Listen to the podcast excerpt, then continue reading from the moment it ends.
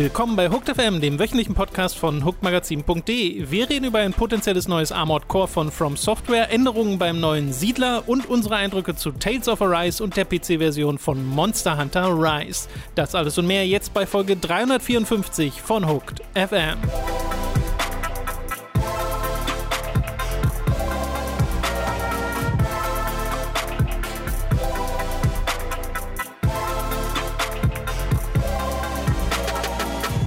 Wir begrüßen euch bei einer weiteren Folge Hooked FM. Ich bin Tom, neben mir sitzt der Robin. Hey. Oh, Robin, was ist denn los? Er war ein bisschen sexy heute. Ich hab mich heute bin aufgestanden und dachte, ich habe mich sexy gefühlt, Tom. Okay, mach nochmal. Hey. Noch ein bisschen tiefer? Hey. Okay. Ja. Ich mag, ich mag es, wenn man die Grenze zwischen sexy und bedrohlich fließend. äh, Das ist bei uns Männern kann. sowieso, je älter, je älter wir beide werden, desto mehr verfließt diese Grenze bei jedem Mann. Oh, oh je.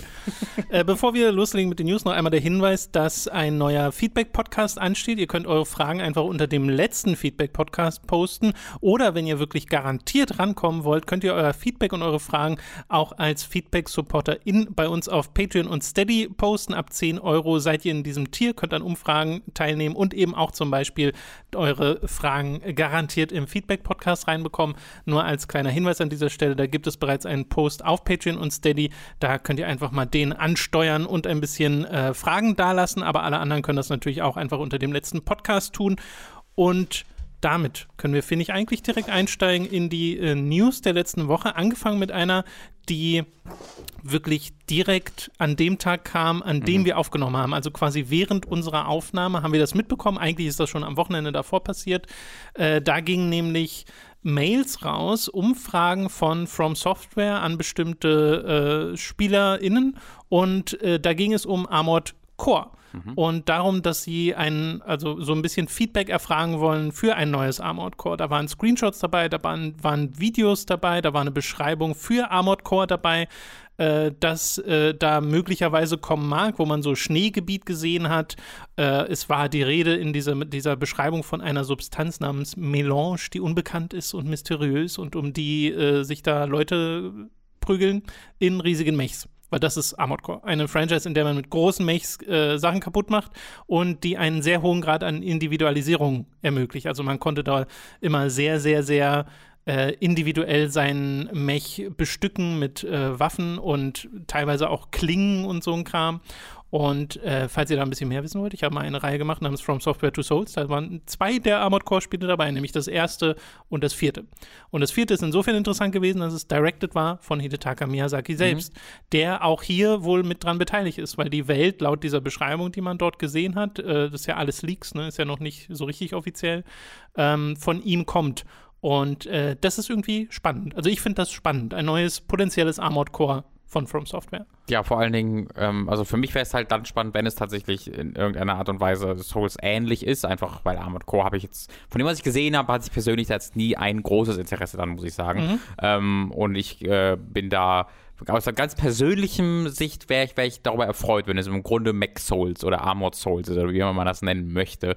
Ähm, das das fände ich cool, weil das halt so was ganz anderes auch ein Setting wäre mit diesem, mit dieser Art von Gameplay. Und ich glaube, dass du die Grundkonzepte dieser Reihe, dieser Franchise, also dieser Souls-Reihe, Bloodborne und Co. Ich glaube, dass du da viel Interessantes mitmachen kannst und das für viele Arten verändern und weiterentwickeln kannst, wenn du in diese, Ja. in dieses Mac, in diesen Mac-Bereich gehst, aber halt trotzdem einfach und dann halt einfach so den, ja, das Kernfeeling beibehältst, sage ich mal. Da bin ich ehrlich gesagt ganz bei dir, weil ich glaube, dass du eben dieses Kernfeeling von Armored Core behalten kannst und trotzdem das Leveldesign und die Stärken von einem Soul-Spiel reinnehmen kannst. Okay. Weil die Armored Core-Spiele, die ich zumindest gespielt habe, da wirst du ja relativ willkürlich auf Maps gedroppt, hast ein sehr festes Missionsziel äh, wo du halt ein paar Sachen kaputt machen musst äh, und dann war es das auch schon wieder. Also es ist alles sehr losgelöst voneinander.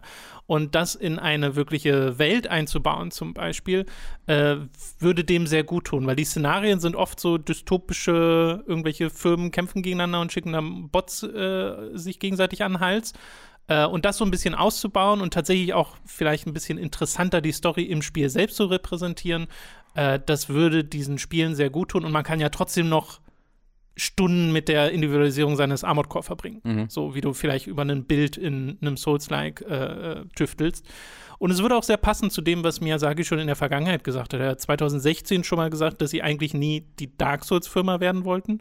Und er hat 2014 2014 schon mal gesagt, dass er, dass sie generell Interesse haben an Armored Core, dass sie ein Tenchu-artiges Stealth-Spiel gerne machen würden, was ne, Mhm. Sekiro dann im Endeffekt wurde, oder auch Otogi äh, für sie noch interessant ist. Und Sekiro ist, hat ganz viel Tenchu in sich, aber eben auch ganz viel Souls. Mhm. Und Genau. genau. so könnte ich mir das bei Armored Core auch Ja. vorstellen. Mich verwirrt ein bisschen an dem Leak und es äh, gibt mir so ein bisschen Zweifel an der äh, ja, Validität dieses, dieses Leaks, ist halt die Erwähnung von Melange, weil das ist halt straight up ein Dune-Konzept. Also das so heißt die Droge, sage ich mal, die auf dem, Plan auf dem Planeten äh, Dune gewonnen wird, die nennt sich Melange. Und äh, das ist, soweit ich weiß, auch wirklich ein originales Dune-Konzept. Also es ist nicht einfach ein Wort, was sowieso einfach genutzt wird und da in Dune verbreitet wurde. Sondern Melange ist ja ein Wort. Ist Melange ein französisches Wort. Eine Melange ist ja so ein Zusammenwurf. Okay, nee, dann, dann ist es dann, ähm, ich hatte tatsächlich gedacht, das wäre ein, ein äh, genau, einfach französisch angelehnter Wort neun, wo ich spreche kein Französisch, deswegen so erklärt sich dieses Unwissen. Melange ist eine Mischung oder ein Gemisch, genau. Ja, jetzt wo du das sagst, ist mir das auch bekannt. Ähm, mir ist dann das trotzdem ein bisschen weird. Äh, Mhm. Einfach weil es geht ja auch, ne, die Leute kämpfen dann darum. Das ist schon sehr einfach, das ja, das ist, ist Dune. Ähm, und dass man dieses, dieses Worldbuilding-Wort dann einfach so dann für sich nutzt, erscheint mir ein bisschen weird, ein bisschen random. Ähm, aber hey, äh, das ist jetzt nicht kein Grund für mich zu sagen, das ist, das ist äh, Blödsinn. Es hat mir so ein bisschen, hat mich so aufhorchen lassen, weißt du? Ich glaube, es, äh, also, weiß nicht, ich, ich zweifle da jetzt nicht mehr dran. Man hat halt auch schon so viele Screenshots da drin und so viele, stimmt, ja. so viel Bildmaterial, was alles watermarked ist. Deswegen Mhm. gibt es da äh, verschiedenste Leaks, bei denen äh, man das halt auch immer sieht über den Bildern. Also sind keine klaren Screenshots sozusagen.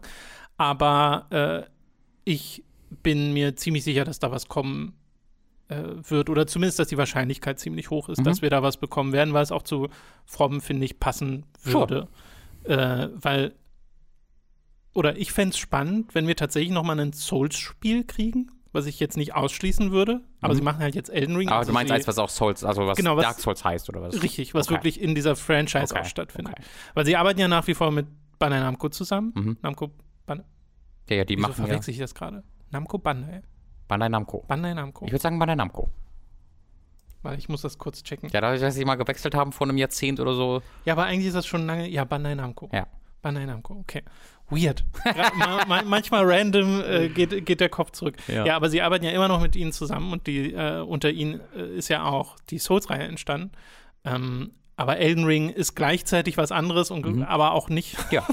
und das ist so ein bisschen weird. Mhm. Ja, aber mal sehen. Vielleicht kriegen wir da in diesem Jahr eine offizielle Ankündigung. Würde mich Fänd freuen. Würde mich auch freuen. Könnte man ziemlich viel Cooles mitmachen. Äh, wir machen weiter mit äh, Twisted Metal. Da könnte man eigentlich auch viel Cooles mitmachen. Aber äh, die Frage ist noch genau, in welche Richtung das gehen wird. Sony haben ja gerade erst auf der CES nochmal betont, dass sie ja die TV-Serie machen und dass sie ganz toll wird. Weird. Äh, zu Twisted Metal. ich finde das weiterhin sehr weird. Ist es, äh, absolut, ist es auch. Und jetzt äh, ist das Gerücht aufgekommen über Video Game Chronicles, die sich auf Quellen berufen, dass das Spiel nicht länger von Lucid entwickelt wird. Mhm. Das waren die Macher von Destruction All-Stars, äh, das ja zuletzt sehr unerfolgreich war. Mhm. Äh, und bei dem man jetzt nicht 100% weiß, warum das stattfindet. Also es gab wohl Quellen von VGC, die so angedeutet haben, es könnte an dem Misserfolg von Lucid liegen. Da möchte man sich aber direkt fragen, warum dann überhaupt ihnen das Spiel geben. Also irgendwas, äh, in irgendeiner Weise scheint Sony da unzufrieden zu sein. Und wir wissen nicht genau, welches Studio es jetzt bekommen hat. Laut VGC ist es ein europäisches First-Party-Studio von Sony. Robin, wie viele davon kannst du aus dem Kopf nennen? Auch die Wenn europäischen First-Party-Studios so- von Sony. Ja, wenn du jetzt so aus dem Kopf drüber nachdenkst. Boah, ähm, schwierig. naja, natürlich die, die Horizon-Macher. Guerrilla Games ist korrekt, Games. Amsterdam. Ähm, zählt Großbritannien noch als europäisch? Wahrscheinlich nicht, ne? Doch, doch, doch, doch. Doch, ja. Würde ich sagen. Sind ist nicht- ja europäisch, nicht EU. Nee, die sind, die sind nicht, oh, die, ja, ja, stimmt. Äh, nee, die sind nicht europäisch. Ich glaube, mir fallen, mehr fallen mir schon hier ein. Media Molecule. Okay, Gäbe es ja. noch? Ja. Äh, es gäbe noch Housemark, die sind in Helsinki. Ah, okay. London Studio. Mhm. Die gibt's auch noch. Die gibt's noch? Ich, also ich habe hab mir eine Liste angeguckt und Ja. ja. gibt's wohl noch. Ja. Äh, falls nicht, dann nicht. Nixes gibt's noch, die sind eigentlich so ein Ach ja, die haben die neu gekauft. Unterstützungsstudio, Ja. genau. Holländisch. Äh, und Firesprite. aus Ach, die sind Liverpool. auch europäisch. Ah, genau. Genau. Ja, und äh, zu Fire Sprite soll es ja, ist von dem, was ich gelesen habe, angeblich am ehesten hingewandert sein, oder? Ja, die machen aber auch jetzt an dem Horizon VR-Spiel mit. Also Genau. es wäre einiges, was Ja, dann bei genau. deren auf der Platte liegt. Ja, ja. Äh, ich könnte es mir vorstellen. Ja, dazu kam äh, dann auch noch direkt das Ding, dass der, ähm, oh, wer war denn das? Okay, das, wenn, wenn, das, wenn, wenn das nicht äh, Teil der News ist, dann äh, kann ich jetzt gerade das nur, da nur so ein bisschen im Dunkeln rumstochen, aber eine Entwicklungspersönlichkeit hat auch mit das Studio gewechselt, was dann direkt sehr Hm. äh, auffällig wirkte. Ähm, ja, mehr kann ich dazu nicht sagen. Genau, das habe ich mir jetzt nicht extra aufgeschrieben, aber das kann gut sein. Äh, wir sind ja hier eh im Gerüchtebereich, aber äh, Twisted Metal, also selbst davor war es ja eine, war es ja eine lose Ankündigung, kein Mhm. offizielles Ding. Also es war ja keine Ankündigung. War es eine Ankündigung? Nee, nee, ne? nicht. Also es war so ein, äh, auch so ein Gerüchteküche-Ding und Ja. das wird wahrscheinlich dann auch in diesem Jahr. Also ich könnte mir vorstellen, dass man so in der zweiten Jahreshälfte vielleicht dann, wenn es schon Mhm. ein bisschen spezifischer ist, wer das entwickelt und wie es denn nun aussehen soll, Mhm. vielleicht mal so einen Teaser bekommt Mhm. von Twisted Metal. Obwohl ich gleichzeitig denke, bei Twisted Metal reicht ein Teaser nicht. Hm. Ich glaube, du kannst nicht einfach Sweet Tooth zeigen und sagen, oh, Twisted Metal und erwarten, dass die Leute sich freuen.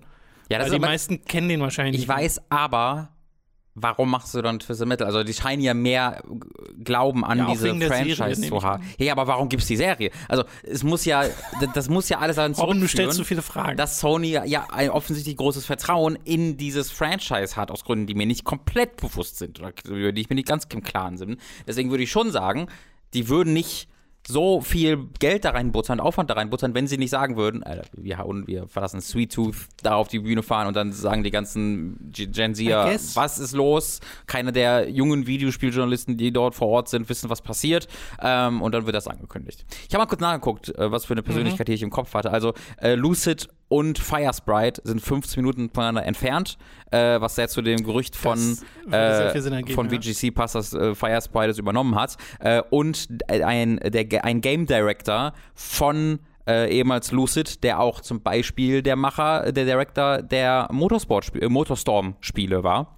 Ähm, Oh. Der ist eben, der ist jetzt von Lucid Game Director zu Fire Sprite Game Director rübergewechselt. Ähm, Also es ist Fire Sprite. Also es scheint sehr Fire Sprite zu sein, ja. Okay. Gut, ihr habt es hier gehört. Äh, wir machen weiter mit Hitman und der Mm. Ankündigung einer Hitman Trilogy, die sehr viel Sinn ergibt an Mhm. dieser Stelle. Im letzten Jahr ist der dritte Teil rausgekommen von Hitman, äh, war ein Erfolg und jetzt in diesem Jahr, am 20. Januar bereits, wird es dann die äh, Trilogie geben, also in ein paar Tagen, die dann unter anderem auch für Game Pass äh, verfügbar sein wird. Und das ist äh, ein ziemlich großes Spielepaket, was man sich da ins Haus holt. Äh, sehr, sehr, sehr viel Spiel fürs Geld. Und es gab noch Details zum Year 2, wie sie es nennen, von Genau. Hitman 3. Und da hast du ein bisschen was. Ja, da bin ich äh, extrem gehypt, weil damit habe ich gar nicht mehr gerechnet. Der Season Pass von Hitman 3 war ja ein bisschen weniger umfangreich, als das in der Vergangenheit der Fall war. Äh, sie haben die Serie ja abgeschlossen, diese Trilogie mit dem äh, mit diesem dritten Teil und Ja. äh, jetzt keine neuen Maps mehr hinzugefügt im Season Pass, was natürlich immer ja das Highlight dargestellt hat. Und äh, die gab es jetzt nicht im, in, im ersten Jahr, sondern es, gab's ledig, es gab lediglich so Escalation-Missionen, will ich jetzt nicht weiter darauf eingehen, sind halt weniger spannende äh, Content-Packs gewesen. Ähm, und dann kam überraschend Ende letzten Jahres die, die News, dass halt tatsächlich es noch ein Year 2 geben wird mit ein paar Andeutungen, die jetzt klarifiziert wurden. Äh, und es ist ein ordentliches Paket. Also ähm, zunächst mal am 20. Januar jetzt kommt ein ähm, neuer Modus dazu, der nennt sich dann, ähm, das ist eine, eine Arcade. Arcade-Version von diesen Elusive Targets. Ähm, wer das, das, der nicht weiß, was das ist, die Elusive Targets von Hitman waren immer so Missionen, die es für eine Woche gab, äh, wo du auf einer, einer der alten bekannten Maps unterwegs warst, wo sie dann, die sie dann aber halt umgebaut haben für diese eine Elusive Target, Target Mission. Dort ist ein neues Ziel, das seine eigenen äh, KI-Routinen hatte und äh, neue Sachen eingesprochen wurden dafür und so weiter und so fort. Und du hattest dann einen einzigen Versuch, den, diesen, dieses Ziel oder diese Ziele zu töten und zu entkommen. Und wenn du stirbst, dann ist es vorbei. Dann kannst du das nicht nochmal versuchen und that's it. Ähm, war eine super coole Idee. Ähm, und dieser Arcade-Modus ersetzt das jetzt dann künftig. Diese One-Shot-Mission gibt es dann nicht mehr, sondern es ist eine Art wiederholbare Version unter bestimmten Umständen von diesem Elusive Targets Mission, dass du halt, ähm, ja, ich weiß nicht, ob es alle Elusive Targets sind, die es je gab oder ob es sich wechselt mhm. monatlich oder sowas, aber du hast auf jeden Fall eine größere Anzahl von Elusive Targets. Du kannst aber nur einen am Tag machen. So, du hast einen Elusive Target am Tag, den du probieren kannst, ähm, und dann am nächsten Tag kannst du den nächsten probieren. Mhm. So, das ist das Prinzip. Also es wird eine wiederholbare Version von diesem Elusive Target, was ich sehr cool finde, weil das, da geht natürlich was verloren von Elusive Target, aber wir sind jetzt ja an einem Punkt, wo sie sowieso langsam aufhören würden, das ja, ja. oder wo sie vielleicht sogar schon aufgehört haben. Ich bin ja nicht aktuell informiert. Deswegen, das wäre ja sowieso also endlich, würde nicht für immer weitergehen. Und ich finde, das ist dann eine sehr coole Möglichkeit zu, zu sagen, wir wollen das irgendwie archivieren, wir wollen, dass man da weiter darauf zugreifen kann. Mhm. Wir wollen im Kern aber noch ein bisschen diese, ja, diesen Pan, diese, diese Panik, die dem Modus einhergeht, beibehalten. Also hat man nur einen Versuch am Tag. Ähm, das finde ich ist ein sehr schöne, ja, ein sehr schöner Kompromiss für diesen Modus. Genau, ich würde es auch als Kompromiss bezeichnen, wie man diese Inhalte dann so ein bisschen erhält Mhm. ohne dass sie jetzt äh, verloren gehen dann auf genau. Dauer und trotzdem eben die, den, den Spirit des Modus gerecht genau. wird. Also hoffentlich dann. Ja, und wie äh, gesagt, die, ja die, Details drumherum, welche Ziele ja. es dann gibt, ob die wechseln und hast du nicht gesehen, das sehen wir dann. Das kommt am 20. Äh, Januar bereits äh, raus, dieser Modus, gemeinsam auch der Trilogie. mit der Trilogie, die ja dann auch bei Game Pass erhältlich sein wird, ja. was super ist. Und da gibt es auch ähm, wohl ob das auch am 20. kommt, weiß ich nicht, aber die PC-Version bekommt äh, A, verbessertes Raytracing und B, ähm, den VR-Modus. Der VR-Modus, den es bereits auf der PlayStation gibt, den könnt ihr euch dann auch in der Hitman-Trilogie auf dem PC angucken. Das ist die gesamte Trilogie, die dann komplett in VR spielbar ist, die auch nicht einfach nur so ein kleiner, wie so ein kleiner Modus wirkt, sondern sie haben da echt scheinbar reingebuttert. Also mhm. ich habe es selbst noch nicht gespielt, aber bin da sehr gespannt drauf. Das sieht also super, willst du das dann mit, dem, mit der PC-Version selbst Ja, genau. Ich werde mir dann sehr mhm. wahrscheinlich dann mal die PC-Version zu Gemüte führen. Ich glaube, was ich sehr doof finde, es hat leider keine Cross-Progression, soweit ich weiß, obwohl du ja immer online sein oh. musst. Also es hat diesen, dieses Always-On-Requirement, ja. aber nicht den Vorteil, der sich normalerweise daraus ergibt, was ein bisschen, ein bisschen schade ist. Ähm, das war es aber noch nicht. Äh, das war es jetzt erstmal für das, was, was jetzt unmittelbar kommt, aber es kommt noch mehr, unter anderem der Freelancer-Mode. Äh, und da wird es richtig interessant, weil der Freelancer-Mode soll so eine Roguelite-Variante von Hitman werden, wo sie sich sagen, okay, wir haben hier diese Trilogie mit Dutzenden Leveln und Unterarten dieser Level, Variationen mhm. dieser Level. Wir haben mit uns unseren ähm, Eskalationsmissionen schon ganz viele optionale ähm, Modifikationen reingebracht. Wir haben durch unsere Elusive Targets schon ganz viele Modifikationen reingebracht. Und dieser Freelance-Modus bringt diese Modifikationen in einen Modus zusammen, wo du ein Safe-House hast, das du nach und nach ausbaust, wo du neue Waffen äh, sammelst, neue Ausrüstung sammelst, immer wieder zu diesem Safe-House zurückkehrst und dann die nächste Mission auswählst. Und diese Missionen sind zu einem gewissen Teil zufallsgeneriert, äh, also mit optionalen Elementen. Und und äh, ja, ist halt wie gesagt so ein Roguelite im Hitman Universum. Ähm, und das finde ich cool, weil es die Fantasie so gut bedient. Diese Fantasie, mhm. dass du dein Safehouse hast als Hitman, allein einsam und da dann äh, immer wieder hin zurückkehrst und dann deinen nächsten Einsatz planst und wieder, das finde ich super, super spannend. Wenn das jetzt das neue Hitman-Spiel wäre, was das reguläre Hitman-Spiel mhm. ersetzen würde, wäre es natürlich doof. Aber das finde ich perfekt. Das ist erneut so ein Ding, wo sie sich gesagt haben, okay, wir haben so viel fucking Hitman-Inhalte hier gebaut. Ja, ja. Wie können wir die am spannendsten für die ja. Nachwelt präservieren und präsentieren? Und erneut, ich finde, das ist eine ganz wunderbare Idee. Glaubst du denn, das ist dann auch wirklich das Ende von Hitman erstmal für eine Weile? Äh, ich kann es mir schon gut vorstellen, weil sie das ja so, weil sie Hitman 3 halt ja auch so sehr als Ende vermarktet haben mhm. und weil sie jetzt ja auch ihr James Bond-Ding äh, dann machen. Ich glaube nicht, dass, also wir werden auf jeden Fall noch ein Hitman-Spiel bekommen, irgendwann mal. Noch ein war, war Machen die so ein Fantasy-Ding? Fantasy genau. Ja, ja, genau. So ein Fantasy-Spiel und ein äh, James Bond-Spiel. Und ich bin mir aber ganz sicher, so vielleicht also innerhalb der nächsten zehn Jahre werden wir bestimmt nochmal eine Ankündigung für auch ein neues Hitman bekommen. Aber jetzt erstmal glaube ich, dass das jetzt so wirklich dieser, mhm. ja, die, diese, diese, diese, dieses letzte Lied, dieser Abgesang ist für diese, für diese kleine Reihe, was ich äh, ganz, ganz, ganz großartig finde. Und das war es immer noch nicht, weil als letzten Teaser im Zuge dieser Year 2 Ankündigung wurde dann auch noch und das ist das Highlight für mich, eine neue Map angekündigt. Also, dass es mhm. tatsächlich auch noch eine neue Karte gibt. Da bin ich sehr gespannt, ob sie da einen Weg finden, weil die haben ja auch mal, sind sie in die Story eingebaut, ob sie dann sagen, das ist ein Epilog in irgendeiner Art und Weise für das Hauptspiel ähm, oder wir gehen nochmal in, in die Vergangenheit, machen einen Prolog draus oder wir machen gar keinen Story-Kontext, was ich mir schwer vorstellen könnte, weil so hat es eigentlich nie funktioniert. Oder halt so ein Spaßding. Mm, Kann auch sein, ich habe gar keine Ahnung. Man sieht das, man hat so wirklich mal kurz eine Sektion, man ist da in so einer tropischen ähm, Umgebung, die so verregnet aussieht, ein bisschen dunkler, ähm, mit Ruinen, äh, das sah ganz cool aus. Da bin ich extrem heiß drauf, weil da habe ich gar nicht mehr mit gerechnet. Und ich, es ist einfach schön zu sehen, wie krass das supported wird, was man, Ja. glaube ich, noch nicht weiß, was ich dann zumindest auch nicht rausfinden konnte, was bei dem Ankündigungsfilm nicht äh, gesondert erwähnt wurde, ist ob und wie viel das kosten wird. Ähm, also jetzt dieser Arcade-Modus ist kostenlos ähm, und äh, die, der VR-Modus und der Raytracing natürlich auch. Ähm, aber ob jetzt der Freelancer-Mode oder diese neue Map, neue Maps was kosten werden, das weiß ich nicht. Ähm, muss man dann einfach mal schauen. Würde ja irgendwo Sinn ergeben. Es ist schon sehr viel, es ist halt wirklich, wirklich viel Eben. Content. Ja, ja. Ähm, aber vielleicht sagen die auch einfach, das war so erfolgreich, Hitman, und wir haben das so äh, gut Kohle mitgemacht und wir haben durch unsere Verträge mit Microsoft und mit äh, MGM oder wer auch immer, nee, Amazon hat, glaube ich, gerade die James Bonds Lizenz. Ähm, äh, und Amazon haben wir unsere Verträge, die so viel Kohle bringen, dass äh, wir da einfach ein bisschen reinbuttern. Wer weiß. Haben Amazon MGM gekauft? Ich oder? glaube ja. Da bin ich mir nicht so ganz sicher, aber die haben die Filmlizenz von James Bond jetzt relativ neu, wenn ich das richtig im Kopf habe. Das kann mir gut schon vorstellen, dass die MGM einfach gekauft haben. Das Okay. weiß ich nicht. Ja, bin ich gerade auch nicht äh, informiert äh, drüber. Ja, aber nach. äh, mich freut es total, dass Hitman da so erfolgreich ist, auch mit dem Self-Publishing und so, dass das so geklappt hat bei, Mhm. ähm, bei IO. Und äh, ich freue mich auch auf die Zukunft dieses Studios, weil mit denen, mit der Erfahrung dann an andere Spiele ranzugehen, finde ich sehr spannend. Ja, äh, Äh, sie haben MGM tatsächlich gekauft. Okay, ja. Ja. Gut. Wir kommen zu Respawn, die ja an einem, ja, an einem geheimen Projekt noch arbeiten, von dem man schon so ein bisschen wusste, dass es ein AAA-Shooter werden soll. Jeff Grubb hat da jetzt noch mal ein bisschen mehr Informationen äh, zu, denn es soll angeblich auch einen Fokus auf Story und Mobilität haben, dieses Spiel, sich sehr früh in der Entwicklungsphase befinden, also so früh, dass sie jetzt in diesem Jahr prototypen. Mhm. Äh, da werden wir also noch eine Weile nichts von hören. EA erwartet einen Release Richtung 2024, 2025.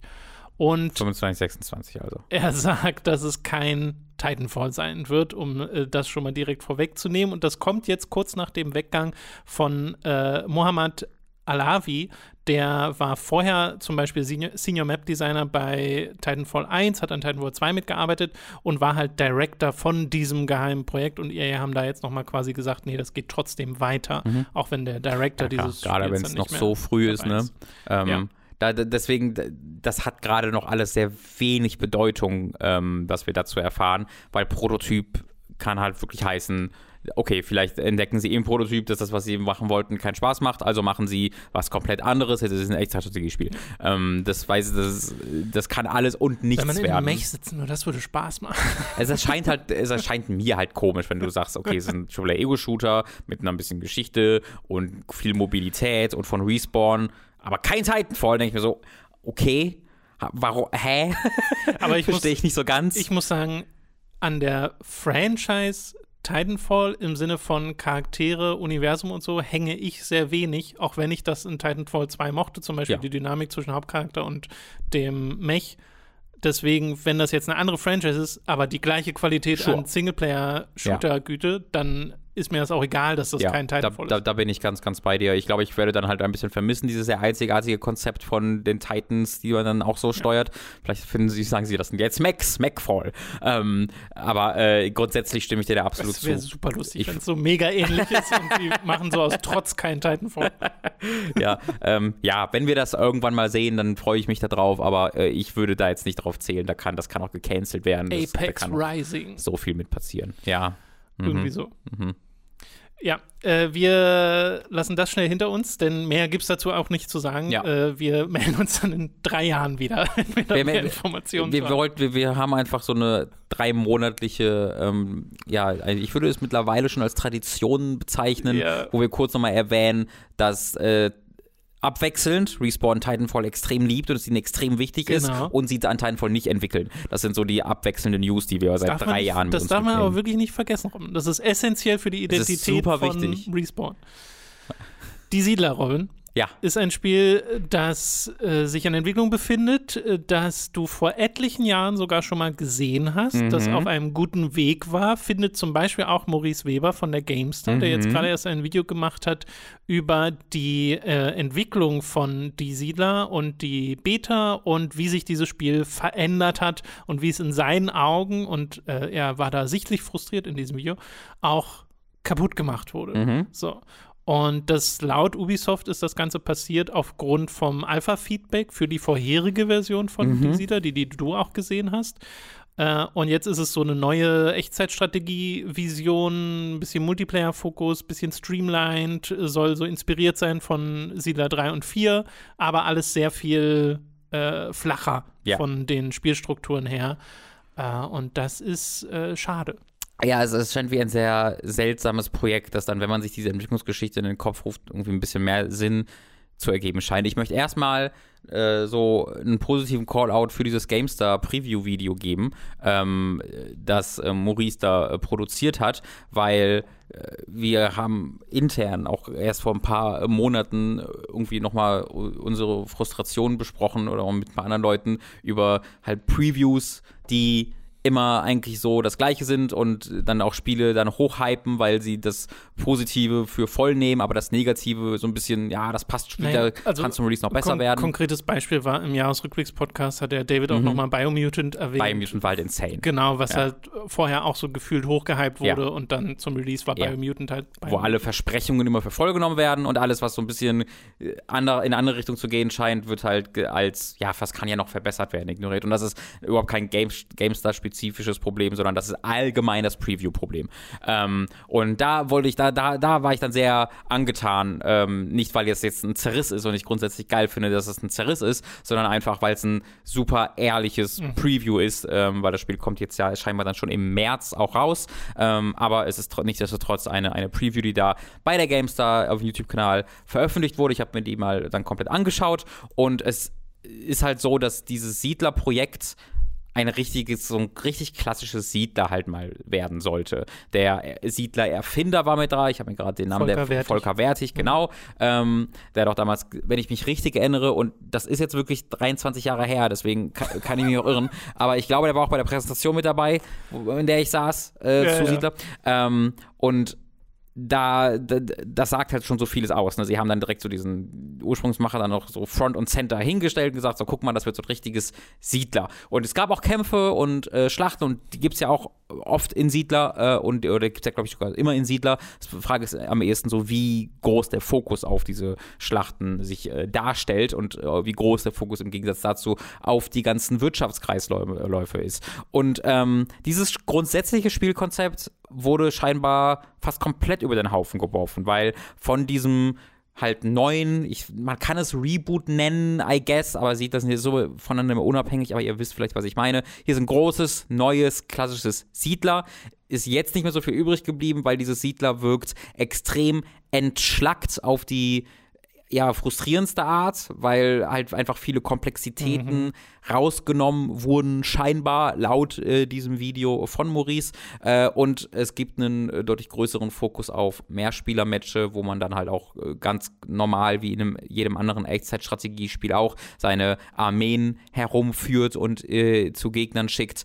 Ähm, in, diesen, in dieser Footage, die man sieht, entsteht überhaupt gar kein Gefühl für Siedler was mich am meisten so traurig gemacht hat. Ich könnte ganz, ganz, ganz viel verzeihen, wenn ich dann einfach diese Siedlungen angucke und mir denke, ach, geil, so. Aber das passierte in dem, was man in diesem Video sieht, bei mir gar nicht, sondern das wirkte alles sehr, ja, wie in so einem, wie in so einem Extra-Strategiespiel halt, wo so, wo so gebaut wird und es wird halt gebaut, aber es entsteht nicht Gefühl, dass man jetzt eine Siedlung oder eine Stadt tatsächlich baut, eine einigermaßen realistische in Anführungszeichen. Ähm, und das hat mich sehr überrascht, weil damit, also damit hätte ich vielleicht rechnen sollen, weil dieses Spiel ja wirklich von der Bildfläche verschwunden ist. Der Erwinner ist auch nicht mehr mit dabei äh, jetzt äh, bei der Entwicklung dieses neuen Spieles.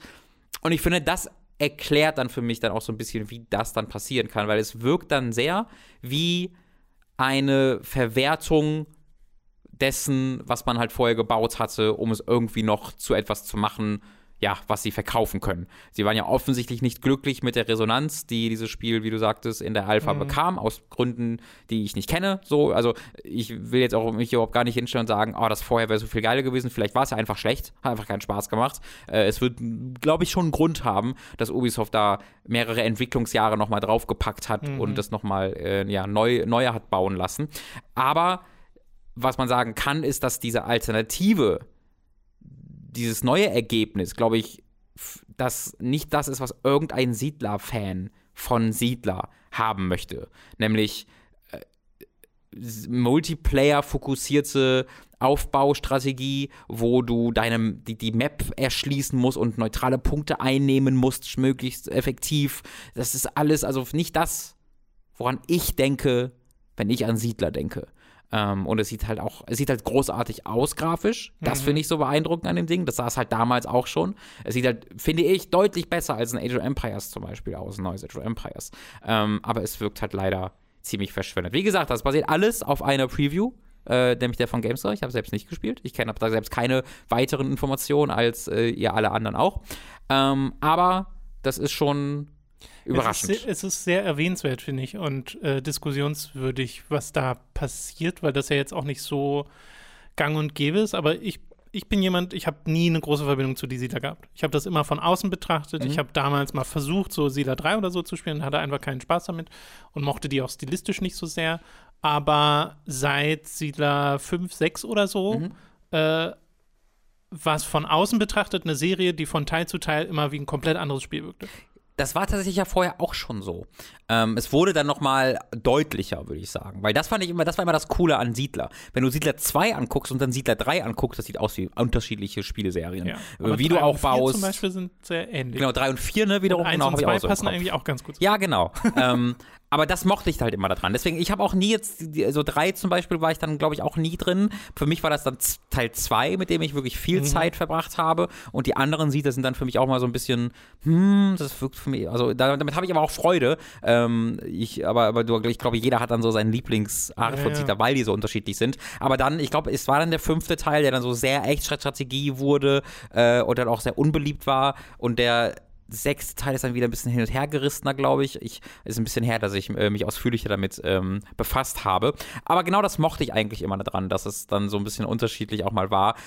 Aber trotzdem noch den Kern der Serie meistens im Kopf behält. Ne? Ich glaube, der fünfte Teil explizit war der, wo dem am meisten mhm. kritisiert wurde, äh, dass er das nicht mehr gemacht hätte. Ja, und das ist halt jetzt bitter, weil es wirkt halt so, als ob das jetzt den Kern der Serie nicht mehr so richtig äh, im Sinn hat. Und es wirkt auch sehr so, als ob es in seinen Inhalten ein bisschen schwächlich wirkt. Es gibt da irgendwie drei unterschiedliche Fantasievölker, die alle sich kaum voneinander unterscheiden. Ähm, es, ist, es wirkt wie ein sehr komisches Produkt. Es wirkt wie ein Produkt, das auf den Überresten eines anderen Spieles gebaut wurde, um noch was da rauszuholen. Und das scheint es ja irgendwie auch zu sein. Und ich habe ein bisschen Mitleid mit all den Leuten, die da jetzt seit eineinhalb, zwei Jahren dran arbeiten müssen, um halt da noch was draus zu machen und die sicherlich ihr Bestes geben. Ähm, aber ja, glücklich machst du damit, glaube ich, niemanden. Ja, da bin ich sehr gespannt auf die finale Version und wie die ankommt. Nicht Spielen werde ich auf jeden Presse, Fall. sondern auch bei Fans. Wer weiß, ich, es kann auch wirklich sein, ähm, Maurice ist ja auch einfach ein Hardcore-Spieler, äh, der ist da ja richtig krass drin. Was ich mir durchaus vorstellen kann, ist, dass wenn jemand wie ich das spielt, der die Serie eher, also von früher wirklich, weil lange bei meinem Fall früher kennt, ansonsten eher peripher so mit dran teilgenommen hat, vielleicht ist das ja voll cool für mich. Vielleicht sage ich ja dann tatsächlich, okay, es ist so, es ist so simpel, mhm. hat aber gleichzeitig dann diese echt tolle Grafik und dann auch noch ein bisschen extra Strategiespiel-Action, von der es dieser Tage sowieso mhm. nicht allzu viel gibt.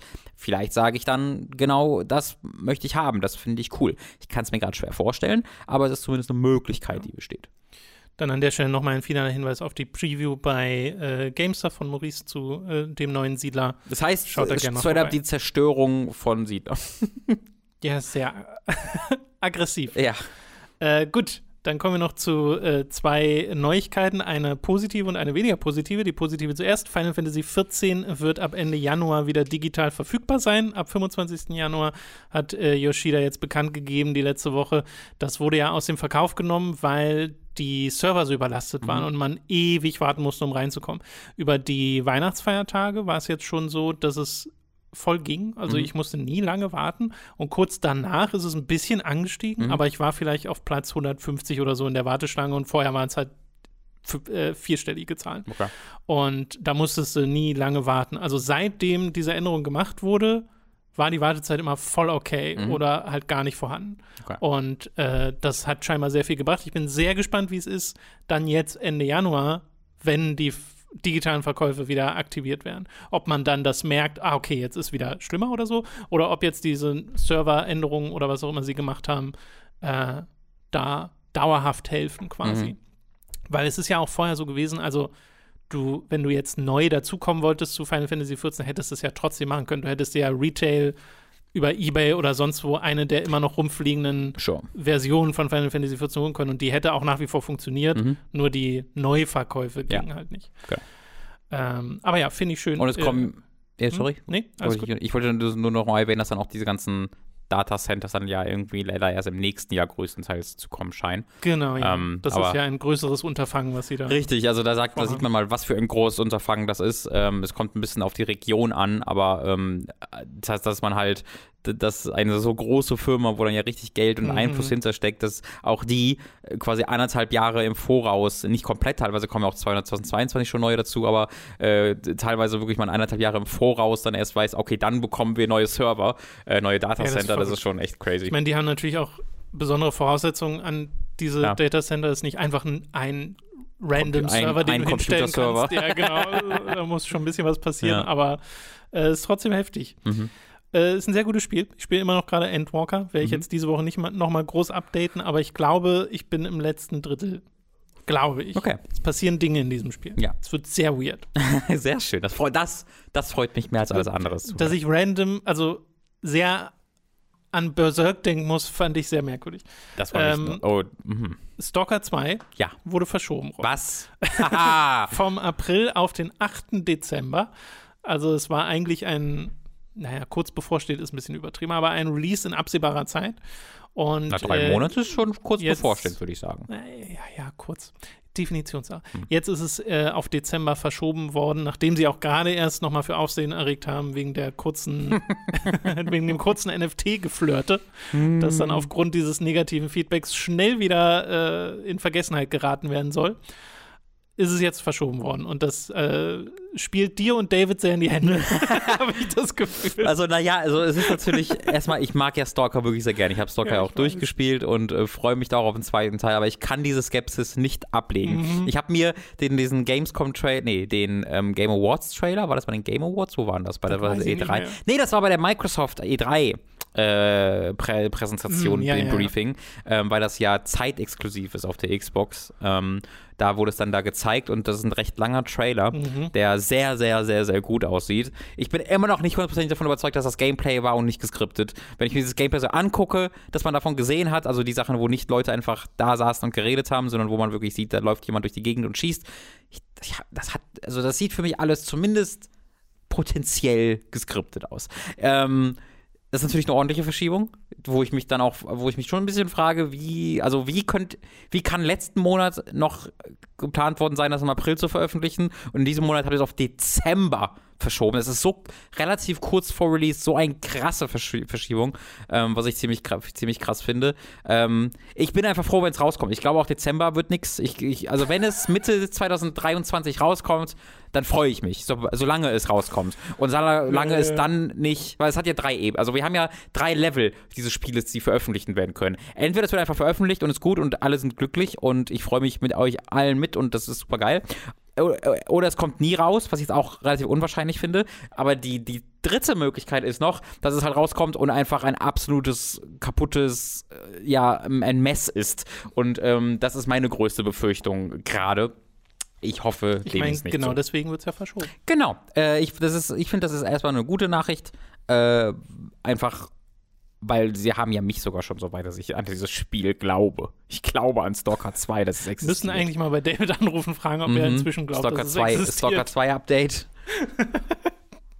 Ja, mal sehen, ob wir das wirklich noch in diesem Jahr se äh, zu sehen bekommen. Aber es wird ja vermutlich dann trotzdem Updates geben. Also vielleicht gibt es dann neue Trailer, die dann weniger geskriptet oder so aussehen oder die dann euch ein bisschen mehr überzeugen können. Ja, ich bräuchte, ich bräuchte halt wirklich, hier sind 10 Minuten Gameplay. Hier ist 10 Minuten Gameplay, wie Ist, man, durch die Gegend läuft. da Und ich will, ich will Bugs, ich will sehen, wie Leute durch den Boden glitschen, damit ich weiß, dass es echt ist. Ähm, und dann glaube ich euch, dass das Spiel existiert.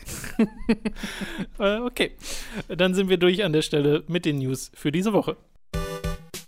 Es ist wieder Zeit für eine kleine Werbepause. Zuallererst sei da Audible erwähnt. Mit dem Link audible.de schuckt bekommt ihr dort ein kostenloses Probeabo. Damit erhaltet ihr euer erstes Hörbuch für laut, das ihr auch über dieses Probierabonnement behalten könnt. Also merkt euch audible.de schuckt. Für Amazon haben wir ebenfalls einen Affiliate-Link, über den ihr Kram beim Online-Händler bestellen könnt. In der Beschreibung verlinkt haben wir euch die aktuellen Konsolen. Von dort könnt ihr aber auch über andere Dinge weiter shoppen.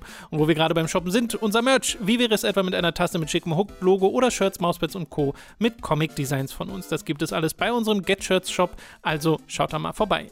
Ebenfalls vorbeischauen solltet ihr auf unserem YouTube-Kanal von Hooked, unserem Let's Play-Kanal Time to 3 und unserem Twitch-Kanal Hooked Live. Bei Twitch streamen wir jeden Mittwoch um 10.30 Uhr und jeden Donnerstag um 18 Uhr. Am Mittwoch war ich etwa live mit dem überraschend sympathischen Chocobo Racing auf der ersten Playstation. Die Aufzeichnung davon findet ihr bei Time to 3, nebst neuer Folgen von Ace Attorney und natürlich auch den Stream-Aufzeichnungen von Mats und Leo. Am Donnerstag wiederum zeigten wir in einem kleinen Nachholstream Dreamscaper, The Pedestrian und The Gunk. Die Aufzeichnung dieses Streams findet ihr auf unserem Hook-Channel.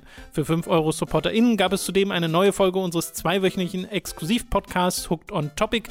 Dieses Mal redeten wir über Star Wars-Spiele von VR-Titeln wie Vader Immortal, über Action-Titel wie The Force Unleashed bis hin zu RTS-Highlights wie Empire at War. All das wird erst durch eure Unterstützung auf patreon.com und steady.de möglich. Wir freuen uns auf euren Support. Alle relevanten Links findet ihr in der Beschreibung. Das war's mit der Werbung. Wir kommen zu den Spielen der letzten Woche. Das sind vor allem Spiele von Robin diesmal, weil ich habe Final Fantasy gespielt, da muss ich noch nicht updaten. Und ich habe Ace Attorney weitergespielt, da muss ich aber auch noch nicht Ja. updaten.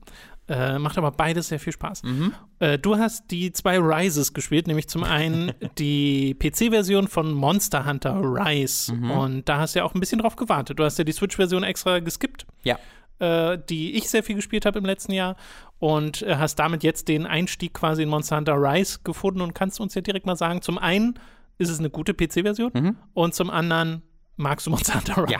Also es war ja so ein bisschen äh, dieses ähm, Skippen war teilweise die Switch-Version, aber äh, teilweise auch einfach, dass ich diesen Hype dann nicht verspürt habe. Äh, ich hatte ja kurz davor dann Iceborne erst wirklich mal gespielt und ähm, Ja. ich glaube, es war kurz davor und habe dann einfach mir gedacht, okay, ich habe jetzt einfach nicht in mir den großen Drang und dann kann ich einfach warten, bis dann Mhm. die Version kommt und es dann mit einer guten Framerate hoffentlich spielen und äh, ja, das läuft tatsächlich auch gut.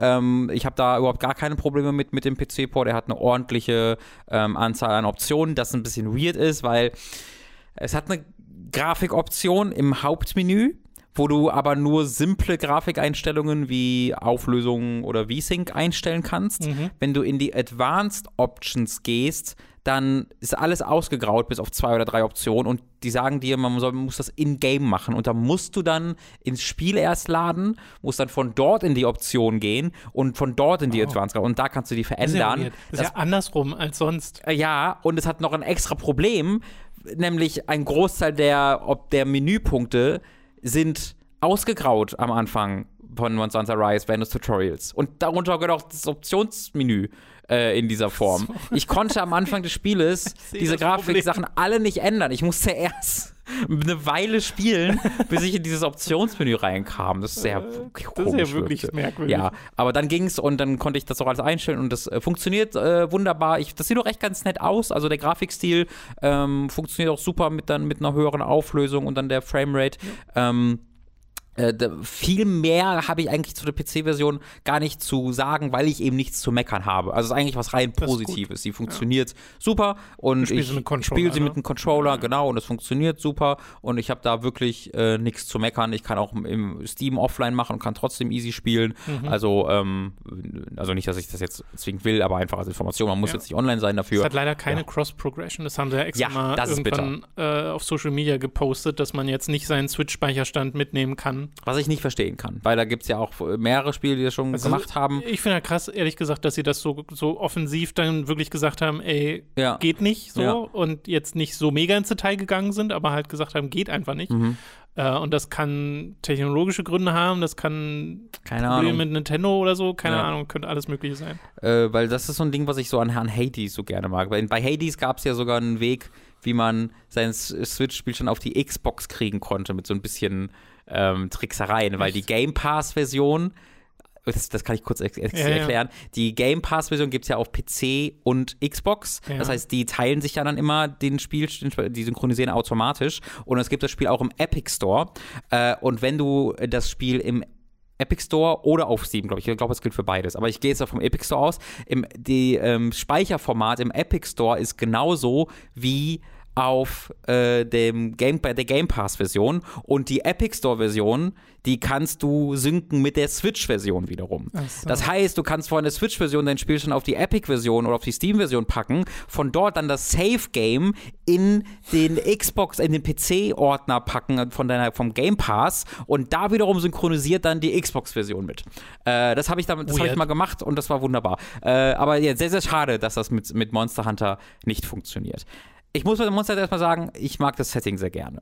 Äh, ich glaube, mhm. da, äh, da, ja, ist jetzt keine Neuigkeit. Das, das habe ich auch schon öfter gehört und da kann ich nur zustimmen. Ähm, das hat eine sehr andere Identität als Monster Hunter World und das ist der einzige Vergleichspunkt, den ich habe.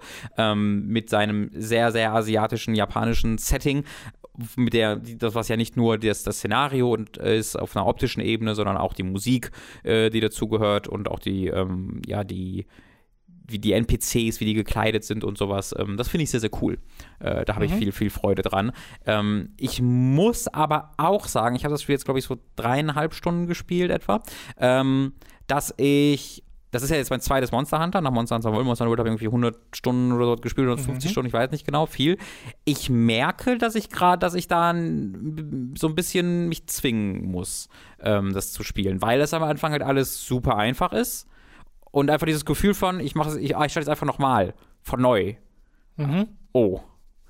Das, das, das, das hat mir mehr das, den Wind aus den Segeln genommen, als ich äh, erwartet hätte, weil es gibt ja, bisher habe ich, glaube ich, noch kein altes Monster bekämpft. Ich könnte mich irren, aber ich glaube, bisher waren ja alle neu, gegen die ich gekämpft habe und waren auch cool designt und nett designt, aber es ist halt schon ein, ein, ein Rückschritt, wenn du Monster Hunter Iceborne dann gewohnt bist und dann ja wirklich die absurdesten Kreaturen da mhm. bekämpfst. Mhm. Also ein Feuer-T-Rex und hast du nicht gesehen, die sind so unfassbar episch und krass. Und jetzt kämpfe ich halt gegen große Bären und hier ist ein großer Vogel. Und das ist halt natürlich das, was du machst am Anfang von einem, von einem Monster Hunter. Coole Bären und coole Vögel. Das sind coole Bären, coole Vögel, aber es ist jetzt kein Monster-Feuer-T-Rex. Ähm, ja, ja, aber wäre auch weird, wenn das Spiel so anfängt. Natürlich, natürlich. Das ist keine, das soll kein wirklicher Kritikpunkt an dem Spiel sein, aber ähm, ich glaube, die Wiederholung äh, äh, ist dann nicht so richtig was für mich, beziehungsweise ich muss mal gucken, ob ich fix genug an diesem sehr anspruchslosen Anfang, also wenn man das Spiel schon kennt, anspruchslosen Anfang, ähm, vorbeikomme, um dann zu den Arealen zu kommen, die dann mir wirklich Freude bereiten. Ja. Ähm, oder ob ich vorher, ja, ob mir da bereits die Puste ausgeht. Da, da bin ich ein bisschen gespannt. Direkt drauf. zwei Fragen. Zum ja. einen, probierst du eine neue Waffe aus? Ja, äh, ich habe den Hammer jetzt gerade mal benutzt, ah. weil ich wollte was neu, ich wollte eine neue Waffe benutzen. Ich hatte ja bei dem bei Monster Hunter World habe ich zunächst ähm, mit den, ich weiß gar nicht, mit den Dolchen diese Doppelschwerter mhm. gespielt, habe dann die allermeiste Zeit die Switch X benutzt und habe dann für Iceborne zur Insect Glaive gewechselt und habe die auch viel gespielt. Oh. Also ähm, mit der die, Fancy. Ja, genau deswegen. Ich wollte, ich wollte mal sowas wirklich kompliziert. Das sah so kompliziert aus und da habe ich mich dann mal wirklich eingelesen und mir viel zu angeguckt und bin dann richtig gut mit der geworden, habe die verstanden und hat sich super gut angefühlt. Aber deren Mechanik hat ja gefühlt auch sehr Rise inspiriert in seinen ja mit dem Wirebug ne und das genau, stimmt mit dem Wirebug es wirkt halt ein bisschen redundant deswegen auch die Instaglaive also für mich persönlich hat die Instaglaive dadurch ein bisschen an Faszination verloren dass ich jetzt sowieso mhm. immer durch die Gegend springen kann äh, und ich wollte dann eine andere Waffe benutzen aber ich eben dadurch, dass das alles für mich so ein bisschen Wiederholung war, ich wollte jetzt nicht so viel Zeit investieren fürs Training, sondern ich wollte erstmal damit dann durchkommen. Äh, und der Hammer erschien mir als Waffe ziemlich straightforward. Mhm. Er hat so eine Auflademechanik, die ich noch nicht ganz verstanden habe, aber du kannst halt zwischen zwei Modi wechseln, dann sind die Kombos unterschiedlich. Vielleicht gibt es noch was, I don't know. Muss ich am Anfang nicht wissen, weil das ist ja die Bonk-Waffe. Du bonkst den auf den Kopf und dann machst du, äh, machst du mit normalen Schlägen irgendwie 8 oder 10 Schaden am Anfang und mit so einem Angriff machst du dann 60 Schaden und die sind sofort K.O. und du kannst dann ein paar Minuten auf die draufkloppen. Äh, das fühlt sich super gut an. Äh, der Hammer macht mir viel mhm. Spaß. Und äh, darüber hinaus so die, diese Veränderung im Gameplay mit dem Wirebug mhm. und mit dem Shit, wie heißt der Hund? Ähm, Pal... Palico? Pa hm, Was, Palamut.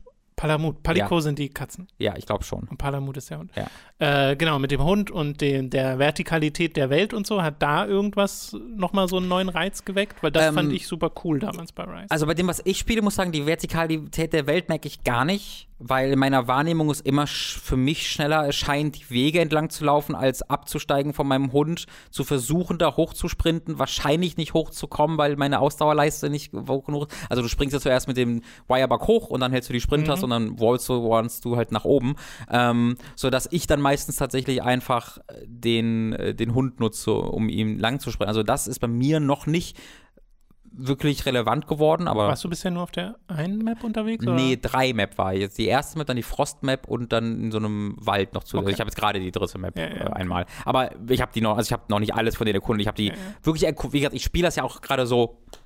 Ne, durch, durch. Also Ja, ja. ich äh, habe davon noch gar nicht jetzt viel erkundet oder sowas. Ähm, aber den Wirebug finde ich super cool. Ich finde es super weird und das ist, finde ich allgemein, wenn man von Monster Hunter World kommt, bei diesem Spiel weird, wie der einfach da, also der ist einfach da. Und generell, dieses Spiel hat fast gar keine Einführungen oder Story-Kontext. Das, ist, das ist ja, soweit ich weiß, sehr wieder wie die älteren Monster Hunter-Spiele, sondern du bist halt da und dann sagen sie, ah, hier gibt's eine Sache, also unser Ding ist, dass wir eine Rampage haben ab und zu. Mhm. Anyway, äh, mach mal ein paar Monster tot, no reason. dann Ja, machst du halt ein paar Monster sehr tot. im Hintergrund. Ja. Genau. Äh, und äh, das finde ich ein bisschen einfach ein bisschen schade, weil ich fand, in Monster Hunter World hat ja auch keinen gigantischen Fokus auf die Geschichte.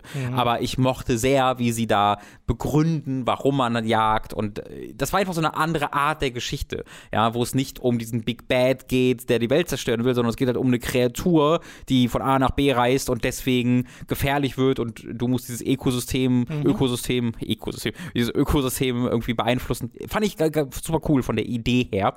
Ähm, und das hat es jetzt halt nicht, wodurch ich halt auch merke, dass ich weniger Connection zu diesen Monstern habe, was aber auch damit zu tun hat, ich komme auch wieder zum Wireback gleich zu sprechen, ähm, was auch damit zu tun hat, dass ich diese, in, diese Monster-Intros als Idee super cool finde, als Umsetzung nicht so cool.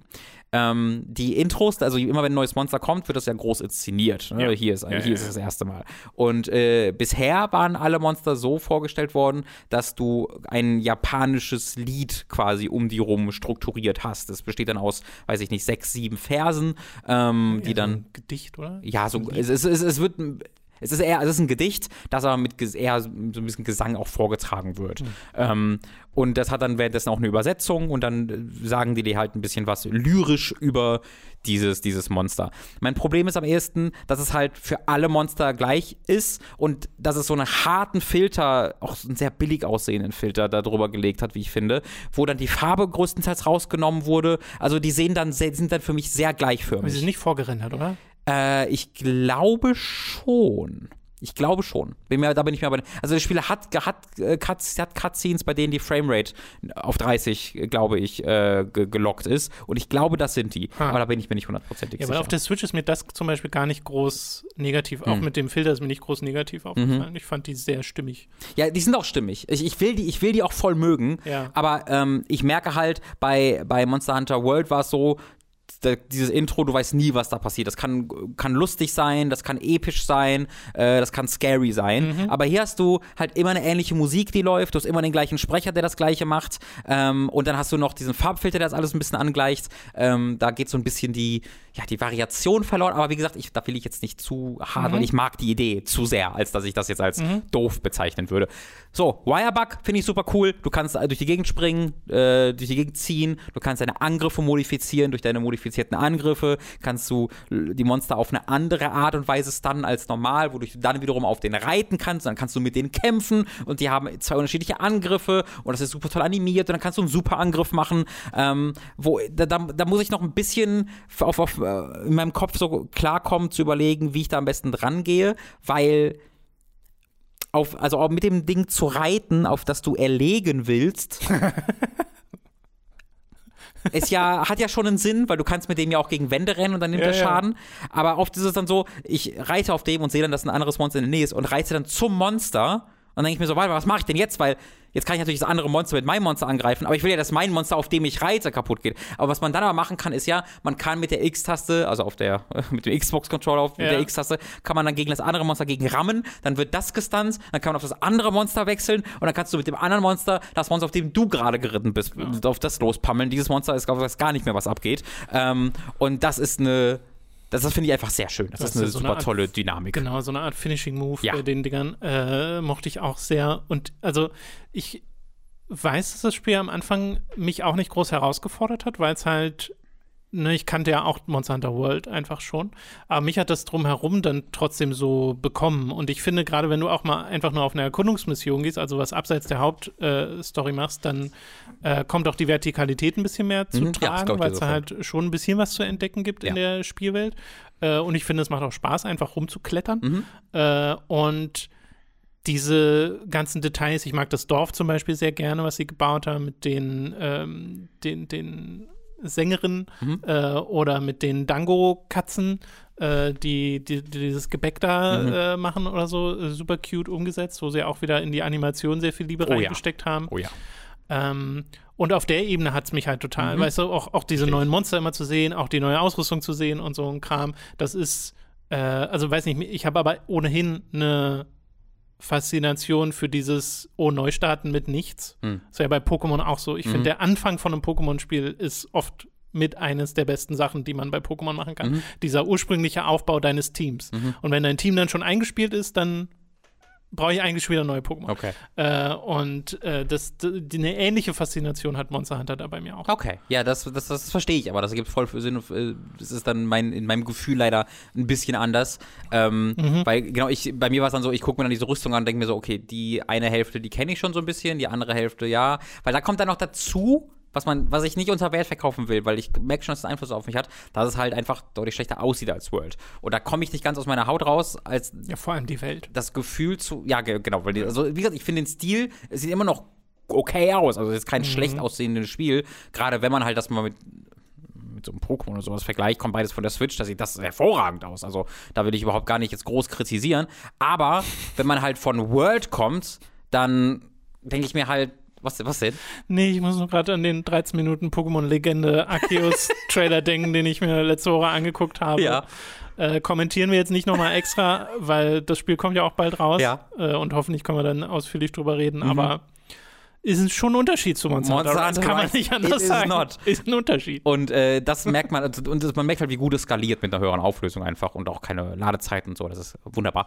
Ähm, aber wenn man halt bei mir in meinem Fall dann ja auch von weniger als einem Jahr, von einem Dreivierteljahr oder sowas, dann auch nochmal wirklich viel Zeit mit Iceborne reingesteckt hat, ähm, da kann das einfach natürlich, ist das, dazu ist das natürlich ein Rückschritt, ähm, der dann gemeinsam mit diesem ähm, gefühlten Rückschritt für mich mit der Story, die nicht mehr so ganz vorhanden ist, was mir eine weniger konkrete äh, Verbindung zu der Spielwelt gibt, dann auch die dadurch zu den Monstern gibt und sowas, da komme da, da komm ich dann nicht umhin, insgesamt das als Rückschritt zu empfinden. Es wirkt so ein bisschen wie für mich der kleine Bruder von Monster Hunter World, so ein bisschen das Spin-off, das kleinere, obwohl es das nicht ist. Ich, will, ich will nur erklären, warum ich In dieses gewisser Weise ist halt das schon.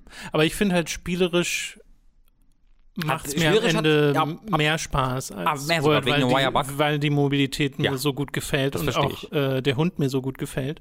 Und du ja da auch nochmal Individualisierung das kriegst. ist, das ist crazy, dass man den Hund komplett individualisiert und Mhm. dann die Katze und dann bekommst du ja auch noch eine Eule, mit dem du deine Fotos machen kannst. Oh, die Eule ist auch so süß. Das, und das ist halt wirklich ganz, ganz, ganz wunderbar. Diese ganzen Hunde, also diese, ach, Vielleicht so, so animiert. würde es bei dir besser funktionieren, wenn du es zum Unterwegs mitnehmen hättest. Das kann tatsächlich sein, das könnte tatsächlich sein. Aber ich habe jetzt ja gerade meine Switch OLED nicht, äh, weil ich die jetzt wegschicke zu Nintendo. stimmt. ähm, und deswegen ist, obwohl ich habe ja noch meine normale, ich habe auch meine normale Switch dabei. Kann ich auch mit der spielen. Ha. Also ich, Ja, ich, kann- ich hoffe jetzt nicht nochmal Rise of the Switch, ich mache jetzt nochmal neu. aber es wäre hilarious. Das wäre jetzt witzlos. Nee, nee, ich bin schon wirklich froh darum, das so auch zu spielen. Also muss, muss ich, muss ich Wobei, vielleicht kriegst du ja, äh, vielleicht kriegen wir ja generell äh, in diesem Jahr das Steam Deck. Dann kann man das ja So. auch mitnehmen. Das, da, ja, das wäre Und dann ist es immer noch in 60 FPS. Dann Also ich- hoffentlich. Dann spiele ich unterwegs so Monster Hunter World. Von mir aus, Robin. Mach doch, was du willst. Äh, okay, wir kommen zum anderen Rise, nämlich Tales of Arise. äh, das im letzten Jahr erschienen ist und das du jetzt auch äh, so ein bisschen nachholst Mhm. gerade. Äh, bist du schon sehr weit? Kannst Ich du bin so, so ungefähr? 15, 16 Stunden drin, Okay, glaube ich. Ähm, ich. Ich bin sehr fasziniert gerade von Tales Ich of hatte ja damals das erste Gebiet quasi Mhm. fertig gespielt und als ich im zweiten Gebiet angekommen war, dachte ich so, ja, habe erstmal genug. So. Also sehr Ta- bewusst. Tatsächlich hatte ich sehr ein ähnliches Gefühl und habe dann sehr bewusst, musste ich dann da durchpushen und bin jetzt Mhm. sehr froh, es gemacht zu haben, ähm, weil ich mittlerweile dann wirklich drin stecke und ich die Vermutung habe, dass dieses Spiel dann durchaus noch was sehr anderes ist und wird, als es von Anfang vorgibt. Weil ich bin jetzt, nach diesen 15 Stunden, bin ich schon im dritten Gebiet äh, weit.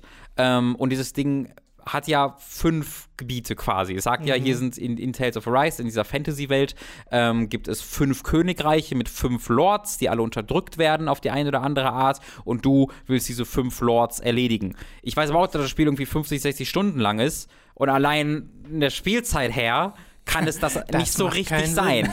Genau. Ja, ja. Und es gibt halt schon so ein paar Andeutungen, äh, dass es mir so scheint, als ob da ein bisschen mehr gemacht wird als einfach nur diese Reise. Hier haben wir das tyrannische böse Reich, du erledigst alle bösen Gegner und am Ende hast du die halt befreit. Ähm, da gibt es in der Form gerade schon so Andeutungen, weil ich bin halt gerade in einem Reich angekommen, wo die Leute gar nicht unglücklich sind, einfach. Also das ist sehr schön, weil am Anfang die ersten beiden Reiche sind halt wirklich sehr die, sie werden halt Leute auf sehr unterschiedliche Arten unterdrückt, versklavt äh, und du musst denen helfen. Und du kommst dann in das Dritte Reich sehr gang-ho und happy und alle sind so mega, mega glücklich und happy und werden auch gut behandelt und wollen überhaupt gar nichts von dir.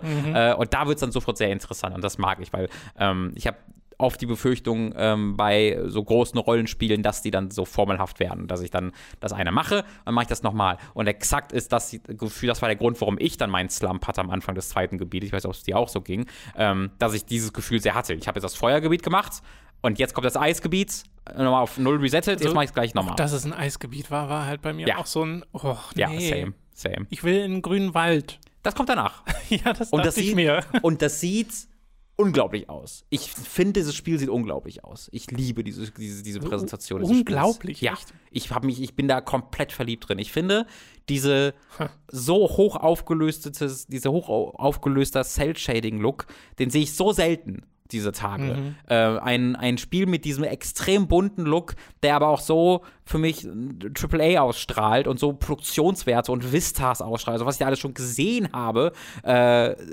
ist der Wahnsinn in seiner, in seiner Epik und in, seinen, in seiner Weitläufigkeit. Ähm, das finde ich ganz toll. Ich habe schon mehrere Male äh, jetzt Outfits gewechselt mit meinem Hauptcharakter, auch, auch in der Story verankert, wodurch sich dann ganz viele Sachen verändern. Also allein der Bildschirm, in der, in dem ähm, ich so meine also allgemein, wenn ich das Menü aufrufe, gibt es so eine Illustration der, der Figuren im Hintergrund. Und die verändert sich ständig. Und zwar auch wirklich schön. Also, das ist so ein ganz kleines Detail, wo ich aber merke, überall steckt mehr Arbeit drin, als drin stecken müsste. Und dazu kommt dann noch, dass mir das Gameplay echt Freude bereitet. Und das war meine größte Sorge. Auch wieder so mit dem zweiten Gebiet, so wenn du so fünf, sechs Stunden drin bist, wo ich dann das Gefühl habe, ja, okay, das, das ist es dann auch. Und das ist ganz nett, aber wie soll mich das jetzt 60 Stunden unterhalten? Und das macht's halt, indem es kontinuierlich neue Mechaniken drauflegt. Und jetzt auch in der 15. Stunde habe ich gerade erst ein Tutorial bekommen, das das Kampfsystem durchaus auf einer sehr grundsätzlichen Art verändert, wo ich ähm, eine neue Interaktionsebene bekomme, die ab der ersten Sekunde im Kampf mein Kampfverhalten vielleicht nicht umgehend verändert, aber komplexer macht. Ich bekomme immer noch mehr zu tun, sodass dann, was am Anfang das größte Problem für mich ist, dass du halt nicht viel mehr machst, als die gleiche eine Combo wiederholen und dann einen Skill zu benutzen. Das wird deutlich mehr und deutlich komplexer und die Kämpfe werden dadurch schneller. Sie werden un sie, sie sind auch schneller vorbei. Sie, ähm, sie, sie, sie, sie hauen mehr rein. Du, hast, du musst dich um viel mehr gleichzeitig kümmern, wodurch sie auch ganz subjektiv schneller vorbeigehen, obwohl sie vielleicht eigentlich nicht schneller sind. Ähm, das macht mir gerade alles wirklich viel Spaß. Ich bin bei den Charakteren dabei, ich bin bei der Geschichte jetzt langsam dabei. Ich war, bei der, ich war bei dem Szenario von Anfang an dabei. Ich finde dieses Szenario super cool mit den zwei Planeten und die einen kommen dann runter und sind technologisch voll weit und versklaven auf den anderen Planeten. Das ist vor 300 Jahren passiert. Deine eigene Kultur ist quasi ausgelöscht worden schon und äh, das finde ich ist einfach ein, hat, hat ist ein interessantes, vielschichtiges Setting, womit ich dachte, wird nicht, bestimmt nicht viel gemacht. Und jetzt merke ich, dass damit viel gemacht wird. Und deswegen bin ich bei der Story jetzt langsam auch mit dabei. Äh, und ich finde die Präsentation toll. Und ich finde das Gameplay toll. Ich bin gerade sehr, sehr, dabei. Ja, man merkt. Äh, Finde ich aber schön, dass das dann bei dir so funktioniert, weil ich habe es auch in der Auswertung der Spiel des Jahresliste ab und zu mal gesehen. Äh, wie genau und ob es in die Top 20 kommt, erfahrt ihr dann in den nächsten Wochen. Mhm. Aber ähm, das ja, auch wenn es bei mir nicht so sehr gezündet hat, aber ich fand ja auch, dass es ein gutes Spiel war. Ja. Also es hat mich ja jetzt nicht gelangweilt oder so. Äh, ich hatte dann nur irgendwie das Gefühl, okay, ich habe jetzt genug von dem, was mir Tales of Arise mhm. bietet. Äh, und so ist das dann halt. Ja. Aber es ist ganz witzig, bei den Beschreibungen, die du jetzt vom Szenario auch bringst, muss ich jetzt unweigerlich auch an Final Fantasy XIV ja. wieder denken. Ja, das, das äh, habe ich tatsächlich auch mehrmals im Kopf Garlemald und de, dem mhm. Imperium und so ein Kram mhm. und das passt schon irgendwie. Genau, tatsächlich genau den Gedanken ja, hatte ich auch beim, beim Spielen, wo ich immer wieder dachte, ah cool, da macht es mehr, als es so, ein, so eine JRPG-Anime-Geschichte eigentlich machen müsste oder wo ich erwarten würde, dass es das machen würde, äh, aber bin sehr, sehr, sehr froh drum, äh, dass es so ist. Dieses Spiel ist ein JRPG außerdem, bei dem ich unterschiedliche Waffenmodelle habe, wenn ich meine Waffe wechsle. Und das kann ich gar nicht genug loben. Ähm, weil ganz. Äh, hä? Ganz ist das nicht sehr üblich? Bei JRPGs ist eigentlich es nicht eher so, dass sich deine Waffe nichts. immer wechselt, aber deine Ausrüstung nicht? Ist das so? Ich habe also ich habe ich glaube, es gibt schon beides, aber vielleicht habe ich dann einfach zu viele davon nacheinander gespielt, wo es halt so ist, dass sich nie irgendwas verändert, auch die Waffe nicht. Ähm, Wie ist denn das bei Dragon Quest? Bei, Verändert sich da die Waffe? Boah, das weiß ich nicht mehr, das ist zu lang her. Das, das habe ich ja dann abgebrochen vor zwei Jahren oder so, das weiß ich, ich leider nicht mehr. Ich auf der Switch gespielt, ich weiß auch nicht. War zu gering aufgelöst. ja, Nein, dann kam, es ist auch ein Game Aber ähm, ähm, bei Final Fantasy VII zum Beispiel ist das ja Stimmt, das so ist auch so. Da verändern ja. sich die Waffen immer, ja. das merkst du sehr, aber der Rest halt nicht. Äh, so ist es im Kern hier auch, aber nicht ganz, weil wie gesagt, du veränderst dein Outfit schon einfach ja. über die Story und es hat halt ein separates Equipment- und Outfit-Fenster und das finde ich großartig, weil die neuen Waffen, die sind wirklich extrem unterschiedlich. Also nicht einfach nur Skins auf die gleichen Waffenformen, sondern es sind wirklich von Grund sehr unterschiedlich aussehende äh, Schwerter oder, oder Gewehre, die du dann deinen, deinen Charakteren gibst. Ähm, aber mit jeder Waffe, die du freischaltest, schaltest du quasi auch den Skin dieser Waffe frei. Und im Outfit kannst du unabhängig davon, welche Waffe du ausrüstest für die Stats, ja. auswählen, wie die mhm. aussehen soll. Das finde ich großartig. Also einfach so ein Transmog-System, ohne das jetzt als Transmog-System groß zu verkaufen. Du kannst einfach da machen.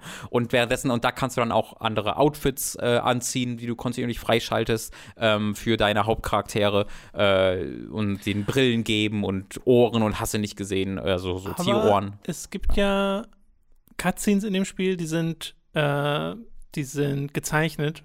Das heißt, da hast du dann einen Bruch. Bisher gab es nur eine davon, halt die beim Intro.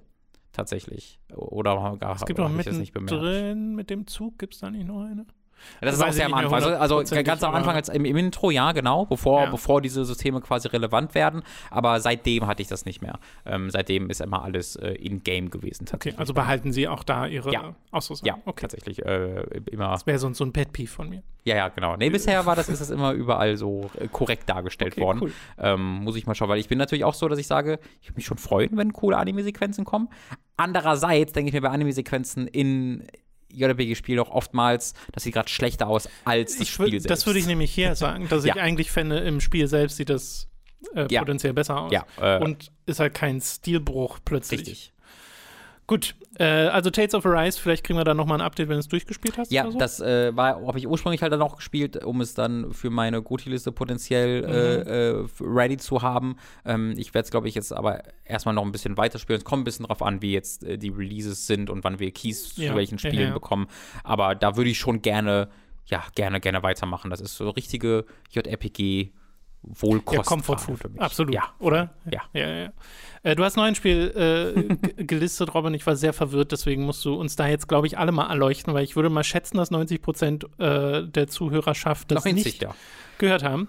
Namens Shot 2048. Ja. Also Shot wie der Schuss, nehme ich mhm. an. Und dann 2048. Die Zahl 2048, ja. Okay. Der Macher von Bada Wonderworld ist zurück, lieber Tom. Äh, Yuji Naka äh, hat ja Bada Wonderworld gemacht. Mhm. Und äh, ist, dann in die, ist dann in die Versenkung verschwunden äh, und äh, hat dann gesagt, das war nix. Und hat jetzt ein eigenes Spiel alleine gemacht programmiert. Das ist eine App, wie gesagt.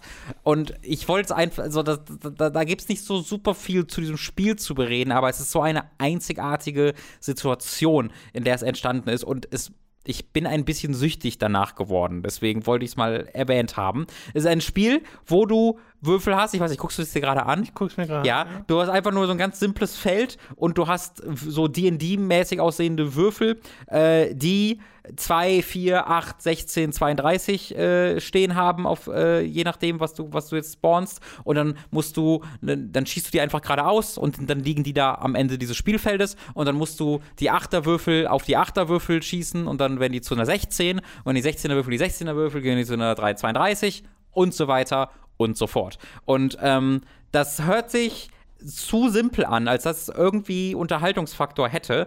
Aber es ist so eine ganz sp weird spaßige äh, Mischung aus ähm, dem Skill, dass du einfach lernst, oder zu gucken, was als nächstes für ein Ball kommt äh, und wie du den platzierst und einem ganz simplen Physikspaß, weil diese Bälle halt dann irgendwann ist, ist dieses ganze Spielfeld so voll mit diesen ganzen Würfeln, dass du einfach das einfach nur blind da reinschießen kannst nur noch und halt dann einfach guckst, wie die durch die Gegend fliegen, ob die, wie die sich aufeinander stapeln, ob du Glück hast, dass die, auf, dass die richtigen aufeinander fallen und dann passiert es halt regelmäßig, dass du dieses Glück hast und dass dann einfach ein gigantischer Haufen mit irgendwie drei Dutzend Würfeln aufeinander liegt und der explodiert dann einfach, weil drei Würfelpaare gleichzeitig zusammengeführt werden und dann gibt es halt immer so eine Druckwelle und dann gibt es gigantische Kettenreaktionen. Ähm, das macht mir auf so einer ganz simplen Ebene, ich muss gerade 10 Minuten totschlagen, Spaß, dass ich dann versehentlich immer 30 Minuten totschlage, weil ich dann nach 10 Minuten nicht aufhören kann.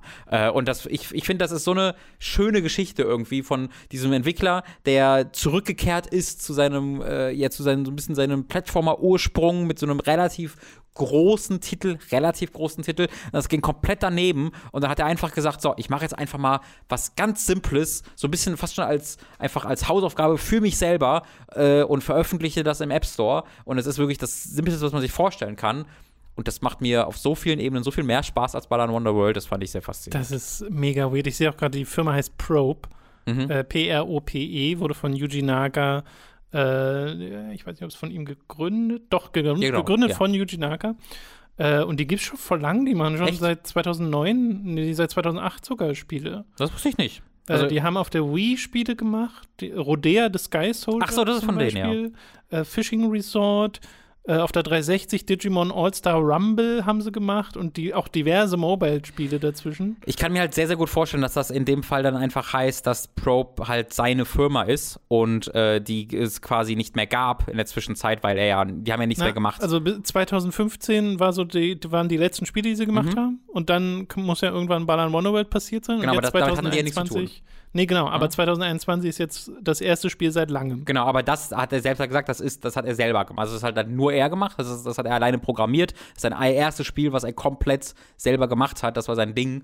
Ähm, Ach so, deswegen, ja, warte mal, hier steht nämlich auch, im März 2019 hat Yuji Naka bestätigt, dass Probe reduziert wurde auf eine Eine-Person-Firma. genau, das ergibt dann sehr viel Sinn für mich. Also es ist wirklich nur Yuji es, ist, Naka. es ist Yuji Naka, der alleine ja, in hier seinem steht ja auch Number of. Employees One. Ja. Amazing. Aber ich kann es euch empfehlen, wirklich, falls ihr sehen wollt, was der, was der Macher von Sonic und Ballon Wonderworld Also, dieser Tage produziert. Wenn man sich Screenshots davon anguckt, sieht das halt aus, als sieht so hättest du das aus. Spielfeld von Sat 1 Superball, aber statt dass da Bälle runterkommen und dann auch mit so einem Billow-Gradient-Verlauf, also es ist optisch wirklich furchtbar. Mhm. Ja. Und dann einfarbige D20s oder was das sind, Mhm. äh, oh, oh, naja, nicht ganz, aber äh, halt so, wie du schon sagst, D&D-Würfel, äh, die du aufeinander schmeißt. Ähm, Du weißt, ich würde den Macher von Ballon Wonderworld nicht, Nee, nicht leichten, leichten Gewissens aber loben. umso lustiger ist es, umso Genau, faszinierender ist es. exakt. Deswegen Äh, wollte ich das mal kurz es reinbringen, hat obwohl fünf- es nicht viel Es darüber hat zu reden auf gibt. Google Play 549 Bewertungen mit viereinhalb Sternen, obwohl sich hier manche Leute beschweren, dass die Ads ein bisschen. Äh, Ja, genau, man muss sich dann, man kann halt für, Con für Continue, ja, so, so schlimm ist es wirklich nicht, nicht so richtig. Man muss sich halt ab und zu Ads angucken, wenn man continuen will, wenn man quasi stirbt äh, und dann weitermachen will trotzdem, dann kann man sich eine Ad angucken oder man fängt halt von neu an. Äh, ja, hat mich jetzt nicht so hat- richtig gehört. Man kann es auch kaufen, wenn man, wenn man keine Ads haben will. es hat mehr als 10.000 Installs laut der Anzeige hier. Mhm. Und äh, wenn das nur Yuji Naka ist, dann verdient ihr da bestimmt ganz gut dran. Äh, Bestimmt. Also, ne, wie gesagt, du kannst dir ja einfach, äh, du kriegst für die Ads Kohle, also er kriegt für die Ads Kohle. Happy End. Und du kannst dir einfach dieses, die selber auch kaufen. Ich guck mal, wie viel kostet die? Warte mal, ich gucke kurz im Menü. Ich, das sehe ich im Play Store leider nicht auf dem PC. Ich sehe nur Install. Ja, das kann, eh- Remove Ads ist eine, ein Hauptmenüpunkt. Oh ja. Äh, Du musst einmal Ballern Wonderworld kaufen. Ja, okay. Okay, ich glaube, ich mach's doch nicht, weil ich drücke auf Remove Ads und dann ploppt ähm, einfach von Google Play ein Fenster auf, wo steht Durchlesen und Zustimmen. Und ich kann nur auf Zustimmen drücken. Wenn du auf Zustimmen tippst, stimmst du der unmittelbaren Erfüllung des Vertrags zu und akzeptierst, dass du dadurch dein Widerrufsrecht verlierst. Ich weiß literally nicht. Mach, mach mal bitte. Ja, aber dann, wenn ich jetzt für 30 Euro, Ach Quatsch. das rechne ich mit Hooked ab. So, Remove Ads. 6,50 Euro kostet das. Ach siehst du, guck. Ist schon ein bisschen. Gib doch mal Yuji Naka jetzt 6,50 Euro. Nee. Ich, ich finde. Nee. ich finde, dass, dass er, das ist sein, seine Bezahlung an mich. Er macht, wir sind jetzt wieder auf Null. Ich habe, ich werde auch noch mehr Zeit mit Ballon World verbringen und habe so viel Zeit mit Ballon World verbracht, Oh ähm, dass ich mich bedanke dafür bei Juji Naka, dass er uns wieder, also ne, er schuldet mir nichts mehr. Jetzt. Vielleicht hat er jetzt das Budget für Neues. Eine, eine, ein neues Universum. Balan Wonderworld hat ja scheinbar nicht so gut funktioniert. Hm. Vielleicht hat er auch alles erzählt, was er erzählen wollte mit Balan Wonderworld. Weiß ich jetzt nicht. Äh, aber vielleicht kommt da was Neues. Ich finde es ein bisschen schade, dass Shot 2048 nicht irgendwie so Skins hat, dass seine Würfel. Ja, so es ist erstaunlich Ich meine, der hat ja die äh, Rechte. schmucklos. Der hat ja die Rechte. Na, wie gesagt, es ergibt Ja, total aber Sinn, wenn du bedenkst, dass er es selbst- gemacht hat. Ne? Also er ist ja, ähm, du bist ja dann Ja. nicht Artist auch gleichzeitig und Programmer Ja, und ja, sowas. Ja, das stimmt ähm, es hat halt sehr das Gefühl von, hier ist ein Spielstudent, das erste Spiel, was er dafür für seine Klasse gemacht hat, ist das. Aber genau das finde ich so sympathisch daran. ich finde das super. Ja. Shot 2048, das letzte Spiel, das wir in dieser Folge Hooked FM äh, besprechen. Das soll es auch gewesen sein mit diesem Podcast. Ihr könnt uns unterstützen auf patreon.com slash hooked und steady.de slash hooked. Ab 5 Euro gibt es da Zugriff auf alle exklusiven Inhalte, wie zum Beispiel den gerade erst erschienenen Star Wars Podcast. Da haben wir nämlich über unsere, naja, zum einen Lieblings-Star Wars-Spiele geredet, aber auch über Star Wars-Spiele, die wir einfach interessant fanden, so aus den letzten Jahren und auch so ein bisschen mit einem Ausblick, äh, was äh, Spiele und Star Wars angeht. Das hat sehr viel Spaß gemacht. Da haben wir über VR-Titel wie Vader Immortal geredet, aber auch über äh, die Echtzeitstrategiespiele, über die Rennspiele, über alles Mögliche. Bei Star Wars gibt es ja einiges. Es war einer dieser schlimmen Casts, die ähm, dann konstant Lust darauf machen, alte Spiele einwerfen zu wollen. Das stimmt. ähm, was, ja, die Zeit. Und wir haben festgestellt, äh, dass es erfreulich viele davon auch einfach gibt. Also, dass du die heute sehr gut erreichen kannst über GOG.com, über Steam oder selbst über die Konsolen. Äh, das ist ganz schön, dass da nicht so viel in der äh, Versenkung verschwunden Sehr ist. vorbildlich. Genau. Ab 10 Euro werdet ihr zu Feedback-SupporterInnen und könnt an Umfragen teilnehmen oder eure Fragen kommen garantiert im Feedback-Podcast dran, wie jetzt zum Beispiel gerade eine, äh, ein Aufruf läuft für Feedback-Fragen. Schaut einfach mal auf Patreon und Steady vorbei. Und ab 25 werdet ihr zu Podcast-ProduzentInnen und werdet hier namentlich im Podcast erwähnt. Wir bedanken uns jetzt nämlich bei den folgenden Podcast-ProduzentInnen. Apu, Chipza, Christian Hündorf, Crushhead82, Jonathan Styles aka Don Stylo, Dopsy, Eenias, Final Fantasy 13 Soundtrack und Artstyle ist super. Fure96, Das war. Gerebor, Gunnar Hildebrandt, Hauke Brav, Higa Diga, Jan Lippert, Lennart Struck, Marc Lammers, Markus Ottensmann, Matze, McLavin 008, Michael, Michael Noritz Wolf, Morri, Mutkipp, Numimon digitiert zu Oliver Zirfers, Pokespidey aka der Weihnachtsdrache, Raun, Ralle, Rick O, Rülux, Simon Dubicai, Snake, this is no trick, it's true power. Now let me read your mind. I see, you're a fan of Hooked. The Nerdus Maximus, Tommy88088, Zavex, Zero Keim, Zombie und die Schlussschlange. Vielen Dank an alle Podcast-ProduzentInnen. Vielen, vielen, vielen Dank an euch. Ich muss es gerade erwähnen, weil Metal Gear Solid hier erwähnt wurde. Das war ja der Psycho Ja, Mantis-Referenz. Vielen Dank für diese wunderbare Erinnerung. Ähm, dadurch ist mir eingefallen, dass gerade ein neuer, neues Easter Egg oder vergessenes Entwicklertool, weiß ich nicht genau, in Metal Gear Solid 1 gefunden wurde. Neu. Hast du es gesehen? Das habe ich gesehen, aber ich habe wieder vergessen, was es Das war. ist in der letzten ähm, Verfolgungssequenz, wo du durch die Tunnel fährst mit deinem Jeep. Doch, ähm, mit dem zweiten. Genau, Ja, ja, ja, wenn du, da wirst du halt verfolgt von Soldaten. Es gibt eine Sektion, wo dein Jeep halt steht Right. und du schießt mit dem Geschütz auf die Soldaten, die ins Bild laufen. Und wenn du an dieser Stelle einen zweiten Controller eingesteckt hast, kannst du mit dem zweiten Controller diese Wachen steuern, die, Verfolger. da langlaufen. Ja. Das, ich finde das so geil, dass in Metal Gear Solid 1 noch neue so. Secrets entdeckt werden. Wirklich. Großartig. Wenn wir jetzt noch Giga-Secrets machen würden, das wäre Ja. 100% Eil, der, Auf, Eilmeldung. der Aufhänger für die nächste Folge Auf gewesen. jeden Fall. Äh, ja, sehr schön. Das soll es gewesen sein mit diesem Podcast. Vielen Dank, dass ihr äh, zugehört habt und dabei wart. Und wir hoffen, ihr seid auch nächste Woche wieder dabei. Bis dahin. Tschüssi. Tschüss.